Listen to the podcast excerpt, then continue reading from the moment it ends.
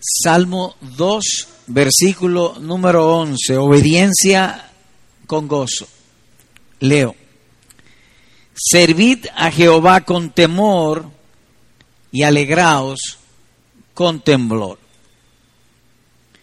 Este versículo recoge o resume la esencia de la vida cristiana. Servir a Dios con alegría. Decimos la esencia por cuanto Dios pesa los corazones. Y hay dos afectos aquí que se dan exclusivamente en el corazón, no en nuestro exterior. Y son temor y alegría. De paso, vemos también que este versículo sale al frente de lo que se conoce como una mera obediencia o simplemente obedecer. La verdadera obediencia a la luz de este texto ha de estar vestida con alegría, con gozo. Nótense que el escritor lo pone en, un pensamiento, en dos pensamientos paralelos. Servid a Jehová con temor y alegraos con temblor o con temor. De modo que servir y alegrarse son términos equivalentes. Alegrarse con temor en Dios o servir a Dios son términos equivalentes. Por lo tanto, la sumisión del verdadero creyente ha de estar envuelta en gozo y ciertamente no puede ser de otro modo. Debe ser una obediencia gozosa. Sería pues ofensivo, diríamos, o mal negocio llevar al Señor una obediencia desnuda. La obediencia tiene que estar vestida y vestida con gozo o con alegría. La verdadera obediencia a Cristo es pues mezclada. Alegraos con temblor o con temor. Más aún, hay dos afectos en la naturaleza humana que son la fuente de todas y cada una de nuestras acciones. El temor y el gozo. O la reverencia y el agrado. Yo hago las cosas que me agradan. Es decir, que el placer, el gozo, produce en nosotros acciones, pero el miedo también. Hay cosas de las cuales uno se aparta por miedo y hay otras de las que uno se acerca por agrado o por gozo. Pero no podemos olvidar que estamos vestidos con una naturaleza caída en Adán. Heredamos una naturaleza caída en pecado. Eso significa entonces que somos seres imperfectos y tenemos la tendencia pues de echar a perder aún cosas muy buenas como el servicio a Dios o alegrarnos en Dios. Dicho de otro modo, que nuestra tendencia en los asuntos religiosos, específicamente en lo que venimos hablando, es irnos a un extremo o a otro. Si el servicio a Dios fuera solamente alegría, nos volvemos religiosos alegrones, lo cual no es lo que se está pidiendo. Si el servicio a Dios fuera solamente temor, nos volvemos rígidos, legalistas, supersticiosos. Es el temor, pues, mezclado con la alegría en el servicio a Dios, lo que nos va a mantener estable, balanceado en la obediencia a nuestro Señor. Como dice el texto, servid a Jehová con temor y alegraos con temblor. Con temblor. De manera que hay cosas buenas y hay otras cosas mejores. Lo mejor es servir a Dios con alegría. Y obviamente que eso será de provecho en este mundo y aún más allá de la muerte. ¿Cómo hablaremos, pues, de este tema? En dos partes, para no perder la costumbre, como dice. Uno, que el gozo es esencial a la vida cristiana. Y dos, que el gozo ha de mezclarse con temor santo o santo temor. Así que empecemos con lo primero que nos hemos propuesto, que el gozo es esencial en la obediencia cristiana. Como se decía anteriormente, no debemos o hemos de tratar que nuestra obediencia a Dios no sea mera obediencia o obediencia desnuda. La obediencia, el servicio, la sumisión que presentemos a Dios siempre esté vestida con alegría y mezclada con santo temor. Esta parte la hemos de ver en dos. Que la fe en Cristo de por sí transmite gozo. Y segundo, que la fe en Cristo demanda o requiere gozo. Veamos lo primero. La fe en Cristo de por sí transmite gozo. Lo que quiero decir en esto es la fe es la certeza de lo que se espera, más propiamente la convicción de lo que no se ve. Es decir, que por la fe nosotros vemos lo invisible. Al ver eso invisible, el hecho de verlo, el hecho de ejercer fe, de por sí trae, transmite, inspira gozo en el corazón creyente. Vayamos a un texto eh, aquí mismo en los Salmos para tratar de abundar el punto. Salmo 28. Salmos 28, verso 7. Leo. Dice el salmista. Jehová es mi fortaleza y mi escudo. En él confió mi corazón y fui ayudado por lo que se gozó mi corazón y con mi canto le alabaré. Aquí el salmista denota tener un gran amigo, Jehová. El gozo, o mejor dicho, la fe inspira gozo. Nótense que en el Salmo él dice Jehová. Imaginemos que yo ahora mismo esté contento. Y que esa contentura se deba a que un hermano me ha hecho un gran favor. Y digo, fulano, es decir, el nombre de ese hermano, me hizo tal cosa y por lo cual estoy contento. Ahora, ¿qué es lo primero que está en mi mente? Fulano.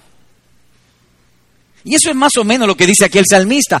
Dios es ahí donde empieza el gozo. Y él está hablando de un Dios invisible que no se ve. Tan pronto uno ve a Dios, es decir, que ejerce fe, ya de por sí hay gozo. Jehová, dice él, es mío, es mi fortaleza, mi poder interior es en él, es mi protección, él es mi escudo, en él confió mi corazón porque él es Dios. Por lo cual, dice él, se gozó mi alma. Tan pronto vi a Dios en fe. Así que la fe de por sí transmite gozo, inspira gozo. Está asociado la fe y el gozo siempre. Supongamos que usted va por un lugar y ve un paisaje muy hermoso, un panorama bellísimo, y le produce agrado, que es lo mismo una forma de decir gozo cuando vemos algo hermoso o que el objeto que produce gozo es hermosura o hermoso. Si una persona ha visto a Dios, no hay nada más hermoso que Dios. Le va a dar gozo. La fe transmite o inspira gozo. En otras palabras, que la fuente del gozo es Dios. En todo, aún en nuestros deberes, vosotros pues oraréis así, Padre nuestro, primero Dios en la mente y luego lo otro. Es decir, siempre Dios, o lo cual es la fe, la convicción de lo que no se ve, inspira gozo. Y lo mismo dice Efesios capítulo 5, versículos 18 y 19. Antes bien, sed llenos del Espíritu Santo. Y a seguida agrega, cantando con salmos, con gozo e himnos. En otra palabra, que cuando somos llenos del Espíritu Santo, cuando Dios me llena por necesidad, tendré gozo. la, la fe inspira gozo.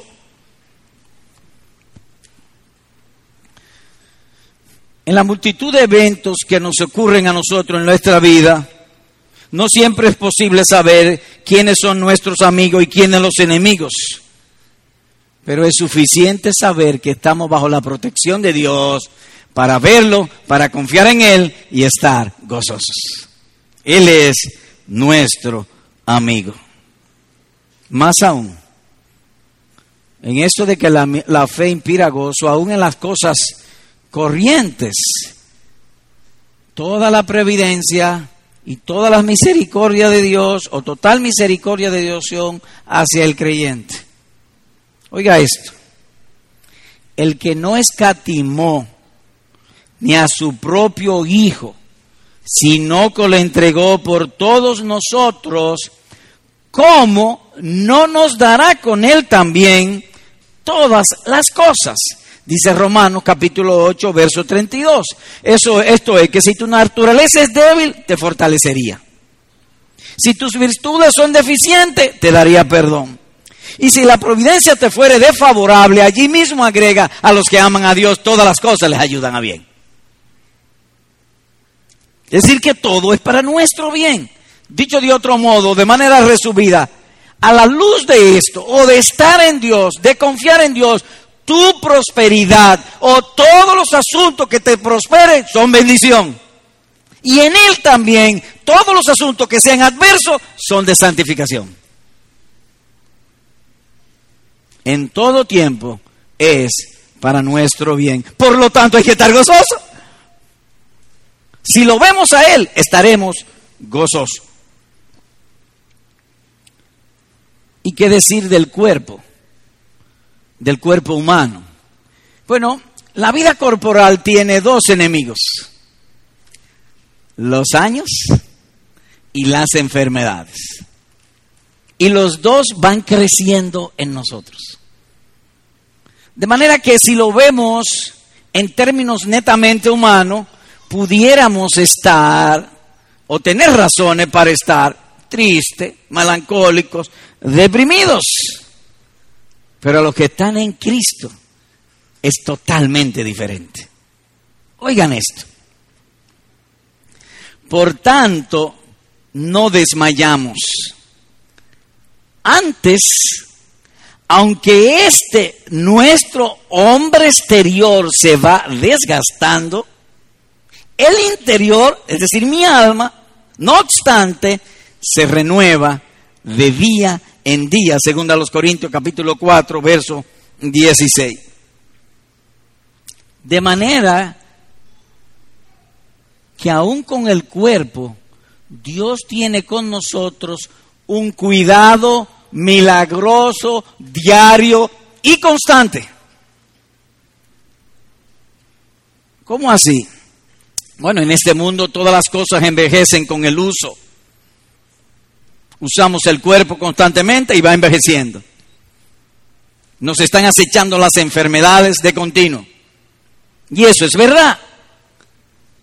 Pero Dios milagrosamente rejuvenece el hombre interior nuestro. Al punto que llega la hora de la muerte y la saludamos con gozo. Porque la muerte pasa a nosotros a ser como una puerta para entrar a la vida eterna. Por lo tanto, es un trato milagroso. Dicho de otro modo, que el servicio en Dios, perdón, en Dios, que el servicio en Dios ha de pasar en nosotros sin angustia.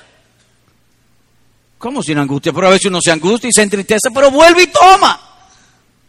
Ejerce fe y vuelve el gozo, vuelve la fe, vuelve la alegría, vuelve el agrado. Aunque debemos decir que con el incrédulo no es tanto así. Es todo lo contrario, es lo opuesto.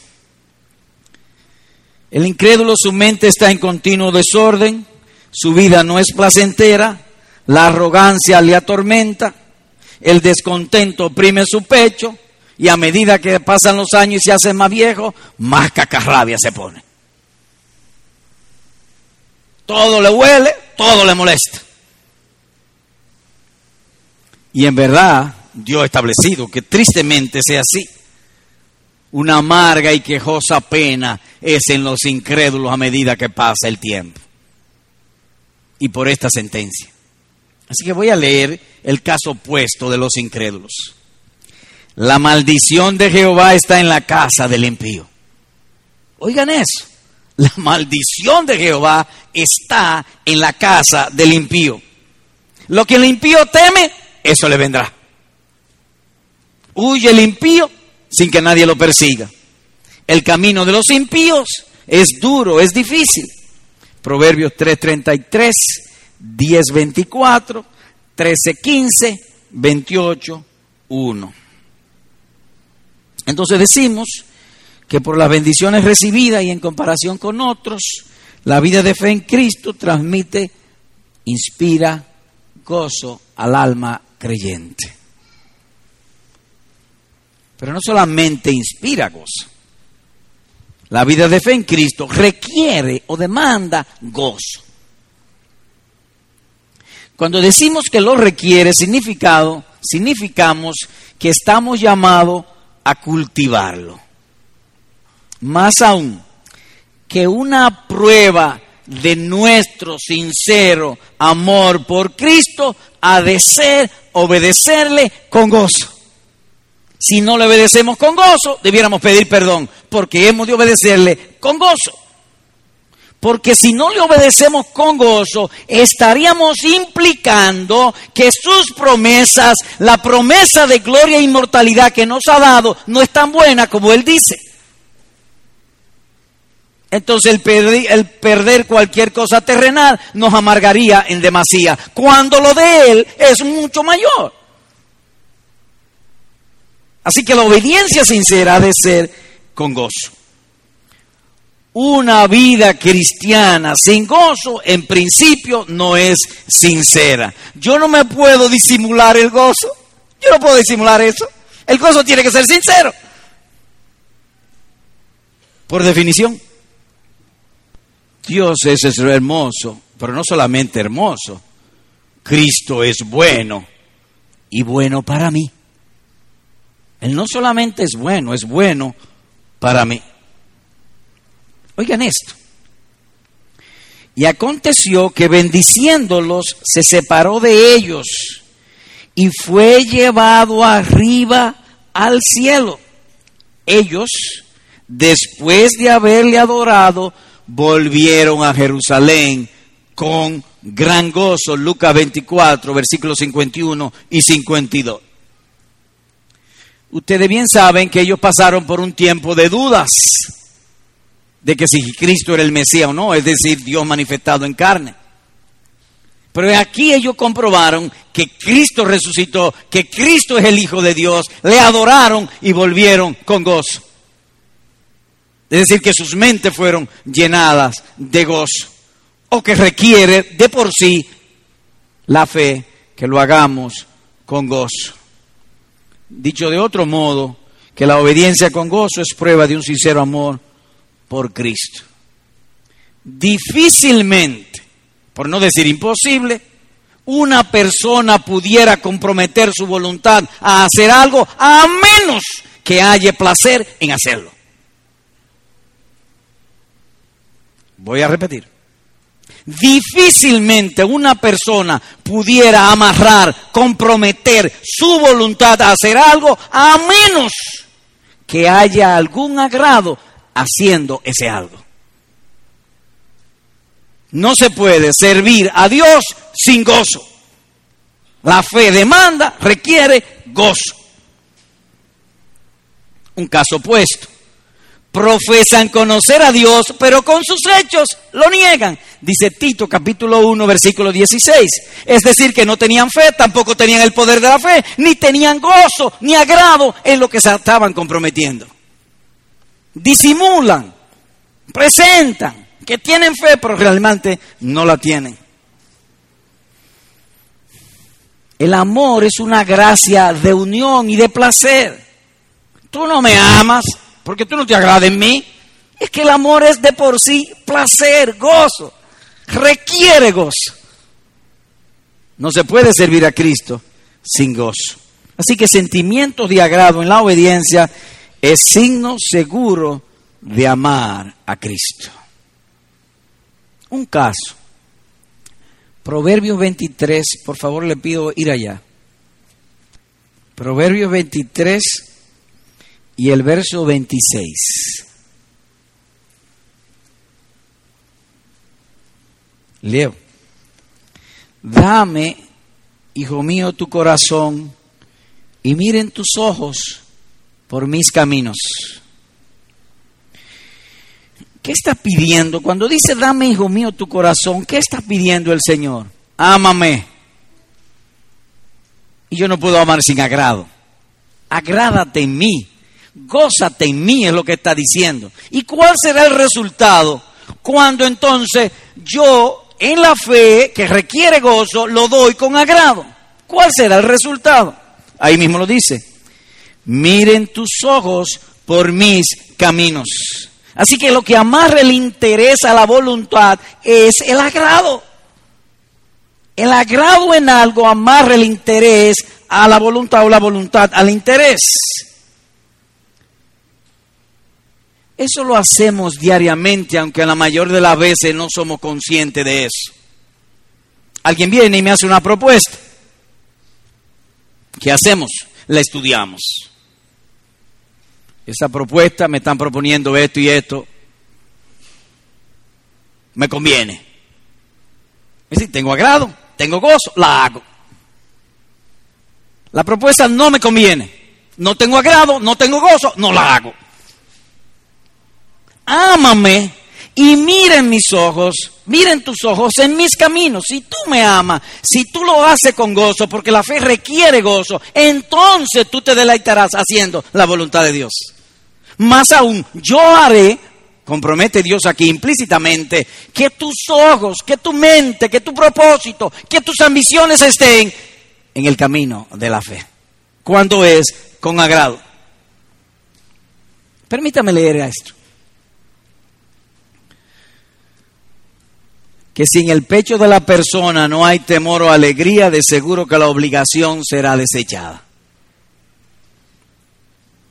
En tales casos se emplearían a fondo para guardar las apariencias, se impondrán deberes, pero en lo secreto menospreciarían servir al Evangelio.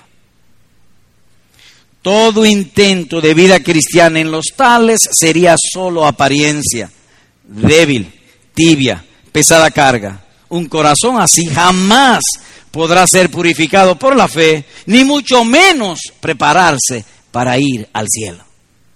La fe pues requiere que se sirva con gozo. Pregunta, señor predicador, sí, yo, yo estoy de acuerdo, me parece que todo lo que usted hace es lógico, es razonable.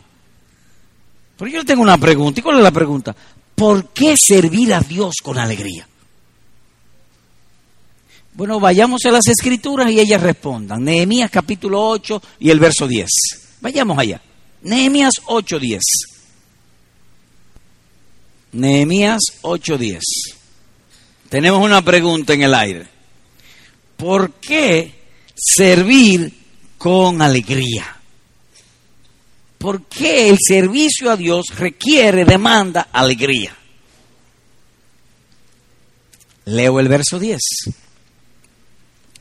Luego les dijo, id, comed grosuras y bebed vino dulce y enviad, porciones a los que no tienen nada preparado. ¿Qué le está mandando? A que se alegren. Miren cómo lo dice.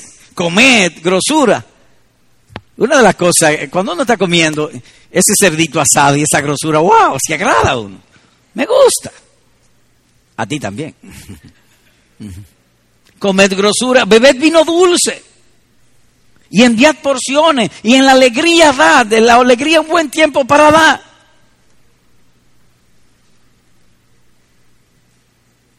Porque día santo es a nuestro Señor. no os entristezcáis. No estén sirviendo a Dios con tristeza. ¿Por qué?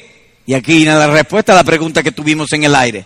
Porque el gozo de Jehová es vuestra fuerza. Lo que significa eso es que si el gozo de Dios no está en el corazón, no podremos hacer ningún, ninguna obra espiritual. La fuerza para obedecer a Dios, para orar, para alabar, para amar a mi prójimo, viene de que yo me goce en Dios. Si no, no se puede. Eso es lo que dice el texto. De modo entonces que la fe demanda, requiere gozo en Jesucristo. El gozo del Señor es vuestra fuerza. Dios tiene que estar en uno antes de uno tener la fuerza espiritual para oírlo y obedecerle.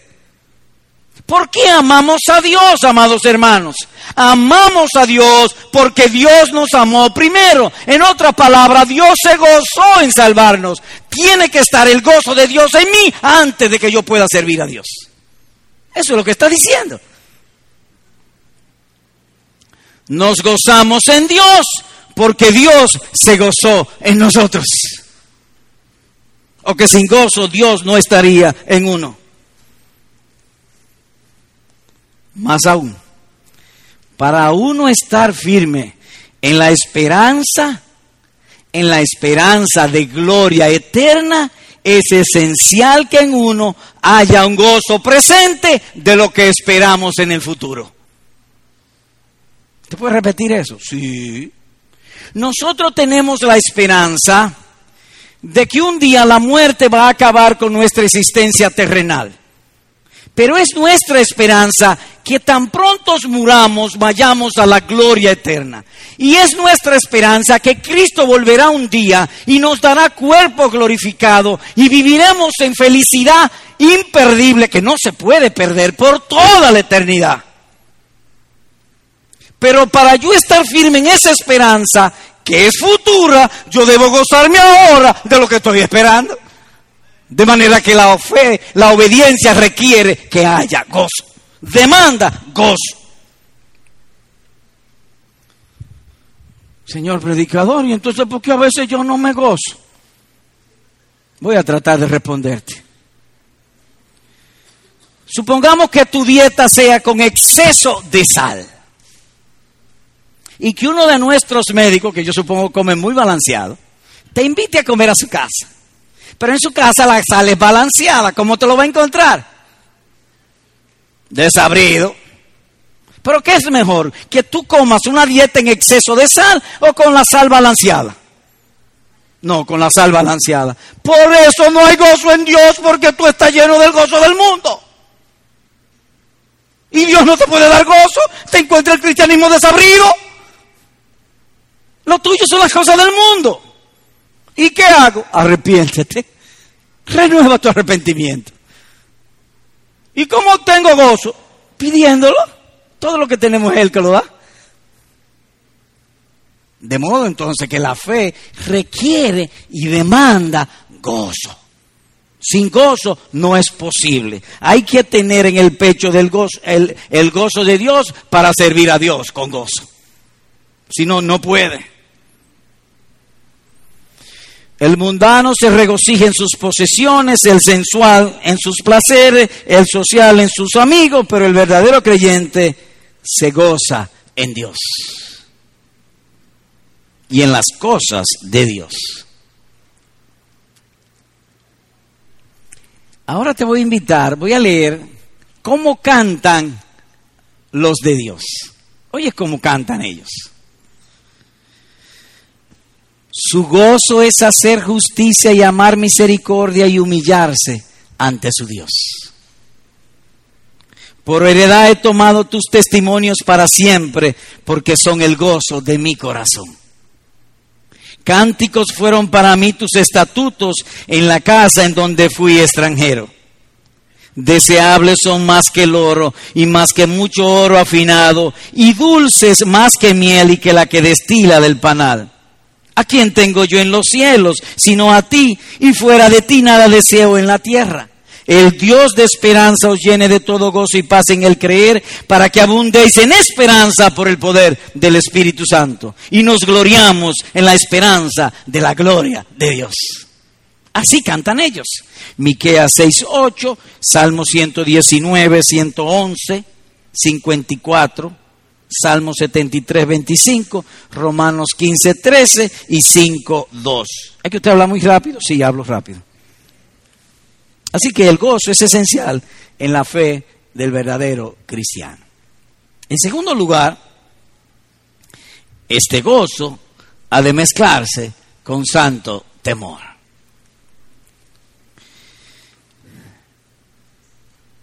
En el estado que vivimos, en términos espirituales, es decir, vivimos en una naturaleza caída en pecado, tenemos la tendencia de corromper aún las mejores cosas. O que al igual que todas las otras cosas en esta tierra, el gozo tiene fronteras. Aún sea el gozo en Dios, el gozo en Dios tiene fronteras. ¿Y cuál es la frontera del gozo en Dios? El temor a Dios. Esa es la frontera. Alegraos con temor o que la alegría piadosa ha de estar en los límites del temor a Dios. Servir a Dios deleitándonos de manera pura y sin mezcla pertenece al estado de gloria, no al estado de gracia o a nuestro peregrinar en esta tierra. Ciertamente que los dominicanos que regresan de Estados Unidos, le aseguro que aquí entre su familia tiene mucho más gozo que allá. Allá trabajan y trabajan para ahorrar, para venir, pero cuando llegan aquí, como solemos decir, tiran la puerta por la ventana. Pero allá no. Allá le ponen frontera. Así también nosotros. Aún el deleite en Dios, hay que ponerle la frontera del temor a Dios.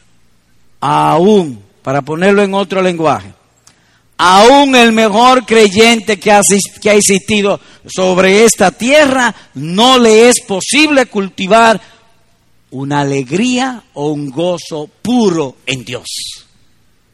En este mundo eso no es posible. Servid a Jehová con temor y alegraos con temblor. Se nos manda a mezclarlo. El autor del gozo, el que inspira en nosotros el gozo, el que requiere servirle con gozo nos dice, cuidado, mézclalo, para que no caiga en extremo. Otra pregunta. ¿Por qué el creyente ha de gozarse con temor? ¿Por qué con temor? Si el gozo es tan bueno, ¿por qué con temor? Primero, porque el gozo en Dios también inspira santo temor. Nosotros hemos aprendido por las escrituras un dicho que cada vez que lo recordamos nos llena de alegría y de gozo y cambia el estado que tengamos, aun si es de tristeza o adversidad, y es este, que Dios de manera indisoluble o inseparable ha unido su gloria con nuestra total y eterna felicidad. La gloria de Dios es hacernos felices por siempre. Así que su deleite es que el que empezó la buena obra, perfeccionarla para el día de Jesucristo, llevarnos a gloria eterna en Cristo. Él oye nuestras oraciones, ha prometido estar siempre con nosotros. Todo eso es verdad. Pero nuestra más ferviente devoción y adoración a Él, oigan esto, no permite camaradería, porque Él es Dios y nosotros somos criaturas. Así que tiene que ser con temor. Pero veámoslo, veámoslo bíblicamente. Vayamos por favor a Eclesiastés, capítulo número 5, versículos 1 y 2. Leo cuando fueres a la casa de Dios, es decir, te está hablando en términos individual. Así que pudiéramos parafrasearlo. El texto nos apoya. Cuando tú fueres a la casa de Dios, guarda tu pie y acércate más para oír que para ofrecer el sacrificio de los necios. ¿Y cuál es el sacrificio de los necios? Porque no saben que hacen mal. Y aquí viene la exhortación o consejo. No te des prisa con tu boca, ni tu corazón se apresura a proferir palabra delante de Dios, porque Dios está en el cielo y tú sobre la tierra. Por tanto, sean pocas tus palabras. Así que veamos este caso aquí. Dios te ha invitado a su casa, especialmente a ti. Llegó una invitación a ti y a nadie más. Y todo el discurso de Dios, estando Él en su casa, es hablar contigo. ¿Te has topado tú con algunas personas que no te dejan hablar?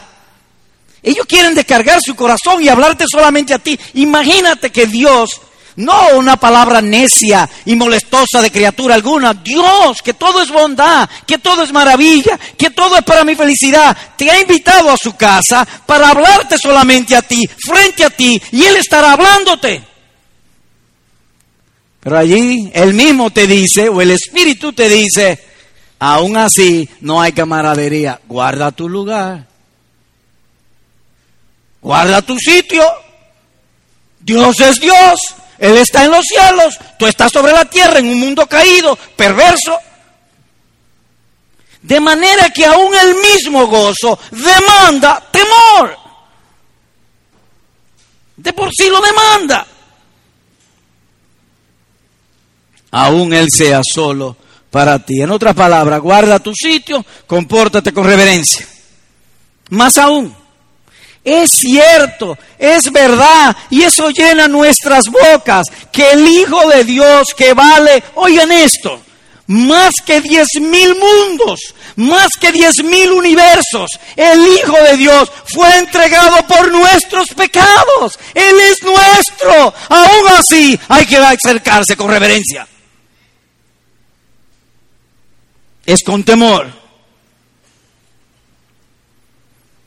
Y dice, tu corazón no se apresure a proferir palabra delante de Dios. Y se supone que en el culto hable aparte del predicador. No, porque los pensamientos son las palabras del corazón. Aún lo que piense, porque servimos a Dios con el corazón. Cuídate cuando tú estés en la presencia de Dios. Aún lo que pienses. Yo espero que te haya pasado como a mí, que hay veces oído otros predicadores y digo, guácala. Pero de una vez viene el temor y dice, cuidado, cuidado. Ay Señor, perdóname, dame oír más la instrucción que al instrumento. Porque estamos en la presencia de Dios. De modo que el gozo en Dios demanda o trae consigo temor a Dios.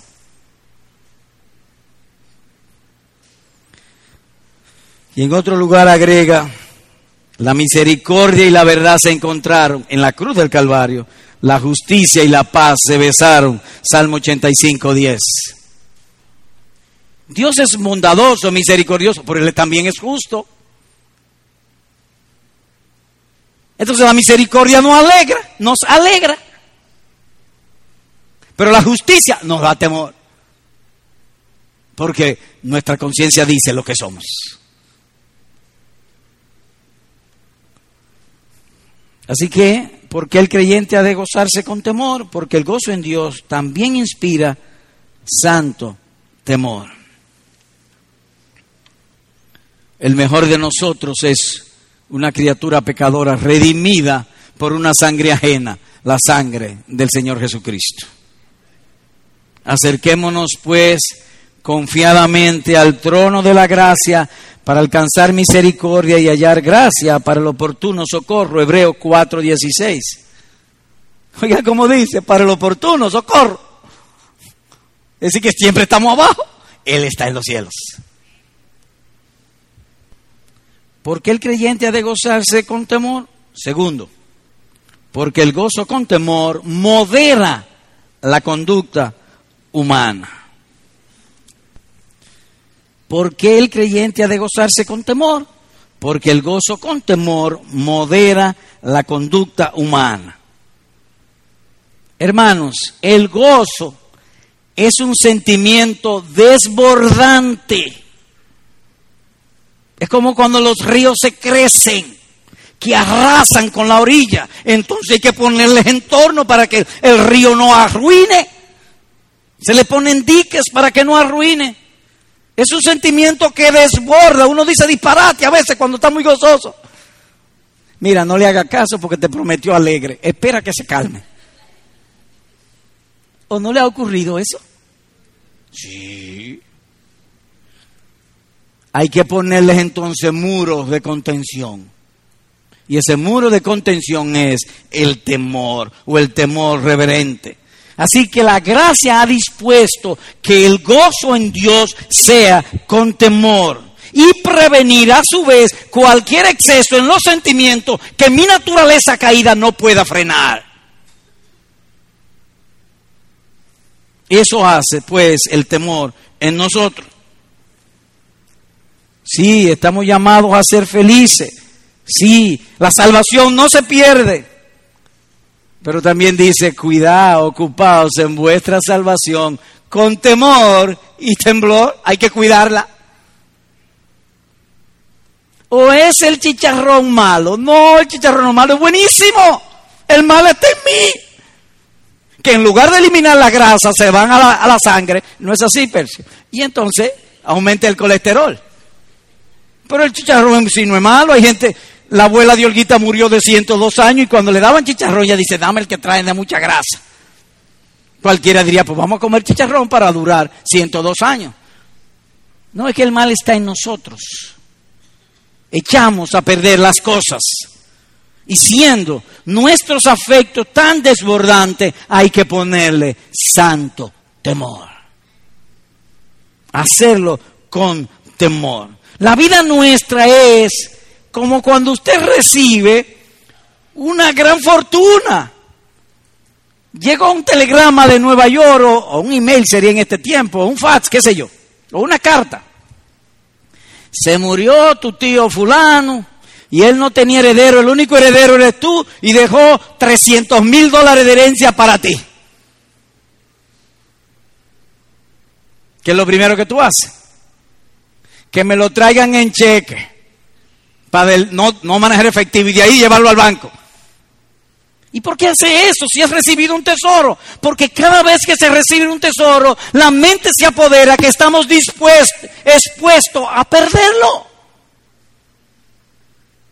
La salvación de nosotros es tan grande, pero al mismo tiempo hay una gran dosis de incredulidad en nosotros que debemos cuidarla con temor y que un temblor nos da la idea que podemos cuidarlo, nos gozamos en Dios, pero eso hay que controlarlo con el temor santo. Es lo que queremos decir. Oiga esto. Jehová reina, regocíjese la tierra, alégrense las muchas naciones, dice el Salmo 97, versículo número 1. Jehová reina, alégrese la tierra. Oh, Él es el único rey. Nosotros somos dependientes. El único rey es Él. Nosotros dependemos. Y como dependemos, tenemos que depender de Él y vivir como Él nos ha mandado alegraos con temor. Somos dependientes. Un caso. Entonces ellas, saliendo del sepulcro, con temor y gran gozo, fueron corriendo a dar las nuevas a sus discípulos. Mateo capítulo 28, versículo número 8. Llegaron las mujeres al sepulcro Jesús resucitó, el que estaba al lado mío, el que yo le puse la mano, es Dios manifestado en carne, el Mesías que esperaron nuestros padres y ha resucitado. ¿Cómo se gozaron? Con temor. Porque la alegría es un sentimiento desbordante. Tercero, ¿Por qué el creyente ha de gozarse con temor? porque nuestro débil ser necesita temor en el gozo. Hay comidas que cada vez que la ingerimos necesitamos tener una pastillita por ahí guardada para que no nos caiga mal. la comida nos gusta y queremos comerla. Y nos damos, como decimos aquí, el gustazo, pero con la pastillita. En nosotros, en ti y en mí, hay una indisposición a las cosas de Dios, a frialdad en la adoración, en la oración, en las alabanzas, en el conocer a Dios. Hay una indisposición, hay frialdad. Hay un mal en nosotros.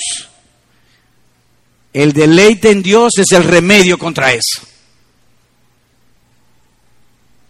Y ese deleite demanda que se haga con temor. Nosotros somos de tal naturaleza que hacemos el mal aún con buenas intenciones. ¿Cómo? Que podemos pecar aún sin darnos cuenta. Ejemplo bíblico, Pedro. Pedro se le acerca al Señor y le echa el brazo y trata de persuadirlo que no se crucifique por nuestros pecados. Dirá alguien, pero él no sabía que Cristo se iba a crucificar por nuestros pecados. Y entonces se lo dijo, eso es que nosotros ignoramos muchas de las cosas de Dios y hacemos cosas sin saber y nos ponemos a hablar y a determinar sin saber cuál es la voluntad de Dios. Estamos vestidos de mucha debilidad. Por eso entonces el gozo nuestro debe ser con temor. Un caso para acentuar nuestra debilidad. Proverbios 30. Proverbios 30. Para abonar la idea de nuestra debilidad y la necesidad que tenemos de alegrarnos con temor. Leo en versículo 8 y 9 en Proverbios 30. Desde el 7 voy a leer. Dice el escritor y él está orando. Dos cosas te he demandado, como si le estuviese orando a Dios. No me las niegues antes que muera. ¿Y qué tú quieres? Vanidad y palabra mentirosa, aparta de mí. Líbrame del pecado. Y dice la manera, él aquí mismo. No me des pobreza ni riquezas. Manténme del pan necesario no sea que me sacie y te niegue y que diga y diga quién es Jehová, o que siendo pobre hurte y blasfeme el nombre de mi Dios. Él está pidiéndole a Dios, Señor, líbrame de los extremos de esta vida. Esta vida es como un valle de... Hay valles y hay eh, eh, lomas, altas y bajas, vicisitudes y alegrías, tristezas y gozo, constantemente están en nuestras vidas. Y él dice, líbrame de la pobreza, porque el pobre tiene la inclinación y la ceguera de creer que él puede coger lo ajeno sin que nadie se dé cuenta. Eso es lo que él dice, y líbrame de eso. O que siendo pobre hurte y blasfeme el nombre de mi Dios. ¿Qué indica eso? Nuestra debilidad. Pero líbrame también de la riqueza, porque el rico le, le parece bien vivir sin Dios, él lo necesita Dios. Líbrame de ambos extremos. Dame pues que yo me goce en ti con temor, sería la idea o la petición en esta situación. Es pues el temor o la, el servicio en gozo vestido de temor lo que nos mantendrá en balance, en equilibrio. Como alguien ha dicho, la tela de nuestra constitución humana no permite muchas lavadas y es de muy pocas planchadas. Somos débiles, muy débiles. Finalmente, ¿qué vimos? Bueno, hoy vimos que nuestro peregrinar como creyentes, el Espíritu de gracia ha establecido servid a Jehová con alegría y alegraos con temblor. Y lo vimos en dos partes, que la alegría es esencial a la vida cristiana, o dicho de otro modo, que la fe de por sí transmite, inspira gozo y alegría en el creyente. Y que la fe también demanda o requiere que cultivemos una obediencia gozosa. Luego vimos que por necesidad esta alegría ha de mezclarse con santo temor. Y nos hicimos tres preguntas, una pregunta que fue respondida de tres maneras. Aplicación. Dos aplicaciones para no perder la costumbre. Uno, hermano, el gozo de Cristo es el poder vivificante de tu vida cristiana. Gozarte en Cristo te haría cada vez una mejor persona, un mejor creyente. Es el gozo en Cristo lo que energiza tu obediencia, tu obras de santificación. Es el gozo en Cristo lo que va a vencer esa frialdad. Creo que a ti te ha pasado que hay ocasiones que uno se levanta y no quiere orar, no quiere. Y busca vuelta y se pone a hacer esto y lo otro, pero es tratando de, que pase el tiempo y no tener que orar y buscar una cosa. No pude orar. ¿Qué hacemos para hacerlo? Bueno, yo lo voy a hacer. No, no, espérate, espérate, pero así no mira hacia Dios.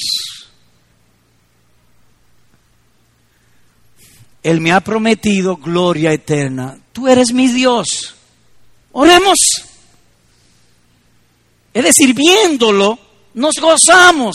Es tanto lo que nos ha prometido que si no creemos, nos humillamos y entonces viene la gracia. Dios da gracia al humilde. El aceite que lubrica todas las obras en el creyente es el gozo en Cristo, no otra cosa. Un caso. Dice el apóstol Pablo, el Espíritu Santo por todas las ciudades me da testimonio diciendo que me esperan prisiones y tribulaciones.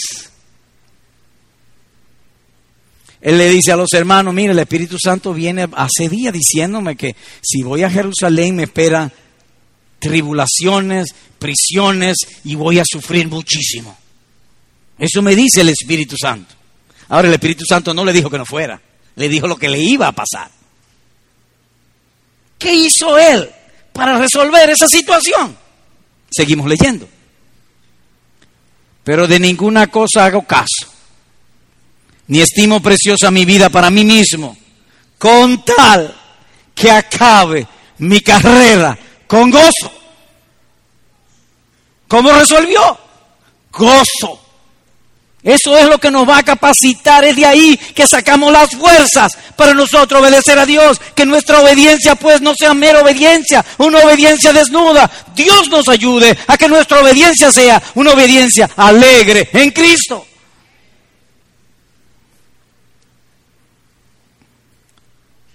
¿No ha oído usted que Dios ama al dador alegre? ¿Y por qué lo ama? Porque obedece con gozo. Por eso lo ama, porque lo obedece con gozo. Así que en tu conducta tú tienes muchísimas razones para ser humilde, andar en temor, pero también tienes muchísimas razones para vivir glorioso, gozoso, alegre, porque todo es vuestro en Cristo Jesús. Así que el gozo de Cristo es el poder vivificante de tu vida. Finalmente, amigo, a ti que no estás convertido, a ti que todavía no te has bautizado, a ti que todavía no eres cristiano, un carácter gozoso como este que hemos hablado, solo Dios puede dártelo, nadie más. Nadie más. Es posible que tú puedas y aprendas a sacar gozo y deleite de tus posesiones. Sí, eso es posible. Es cierto, muy ciertísimo que ha tenido muchas alegrías. Pero también es verdad que esos gozos y esas alegrías que tú has tenido ha sido a costa de tu salud, de tu reputación, de la limpieza de tu conciencia en contra de Dios. También eso es cierto. Hay dos tipos de gozo. El gozo mundano que termina con la muerte. Y el gozo cristiano que se energiza aún más con la muerte. Es en este mundo y en el que viene. Desde ya nos gozamos. Y entonces, te invito al gozo en Dios. Oye la promesa para ti. Dios te mostrará la senda de la vida. En su presencia hay plenitud de gozo, delicias a su diestra para siempre. Todo lo que resta, querido amigo, es esto. Ven, entrégate a Cristo Jesús y Él salvará tu alma para Dios. Ajá. ¿Y cómo se hace eso? Orando. ¿Tú crees lo que hemos dicho? Bueno, ya, tiene la mayor parte del, del asunto ganado. ¿Por qué crees? Entonces ahora, si tú crees, arrepiéntete. Ora ahí en tu corazón, sentado, Dios pesa los corazones. Señor, perdona mis pecados. Sálvame y enséñame a vivir esa vida de gozo en Cristo que hoy tú me has hablado y me has enseñado. Sálvame del pecado y presérvame para tu reino celestial. Así que niños, niñas, a todos los que están aquí que me escuchan, ahora es el momento ruega a Dios que perdone tus pecados y que salve tu alma. Amén.